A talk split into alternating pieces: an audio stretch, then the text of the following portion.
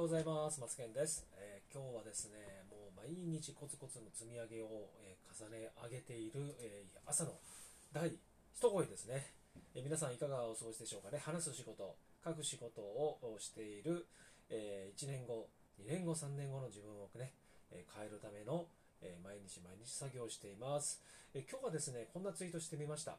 ブログでもね、副業でも月100万円を稼ぐというよりも、月100円を稼ぐというように失敗しないほど目標を小さくすることをお勧めします。大きな富士山は小さな石が積み上がっているので大きくなくてはいけないことはない。小さな目標は達成しやすい。小さいからダメだという昭和の考え方と達成できなくても自分に失望して挫折することもないからという考え方大きな違いですね。ということで私はねいきなり大きな目標を立てて挫折しかけたことがたくさん今までありましたので小さい目標を立てるこれ大事なんですよね。大きな目標がもだけが目標だけではない。例えば成功ってみんながただただ気がついていないだけでたくさん今まで成功のね、えー体験はしてきてるんですよ。例えばね笑っちゃうかもしれないんだけども改札口を通過する。これね成功なんですよ。改札口を通過したことないっていう方はこの地球上にたくさんいるんですよね。改札口すら見たことない方もたくさんいるんですよ。であれを通過するってしたことないから人からしてみると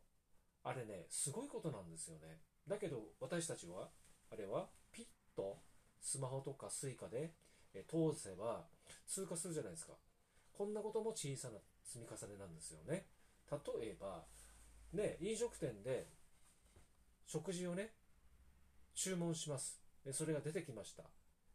そしてお金を払いました。これ成功なんですよ。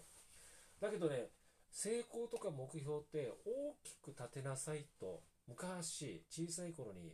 教わってますので成功って大きくなくてはいけないということがどうしても頭の中体に浸透しているので小さいものは目標小さいものは成功だと思っていない節がね絶対あります。これは言い切れちゃうんですよね。これをねビジネスに置き換えると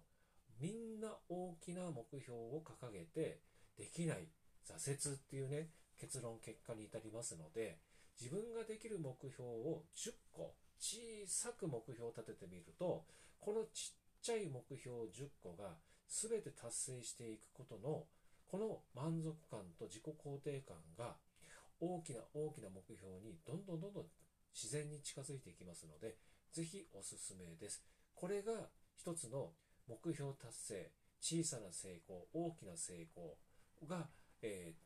作り上げて積み上げていきますので、ぜひぜひおすすめです。ということでね、こんな放送をね、また次回していきたいと思っておりますので、皆様今日一日素敵な一日を送ってください。それでは、バイバイ。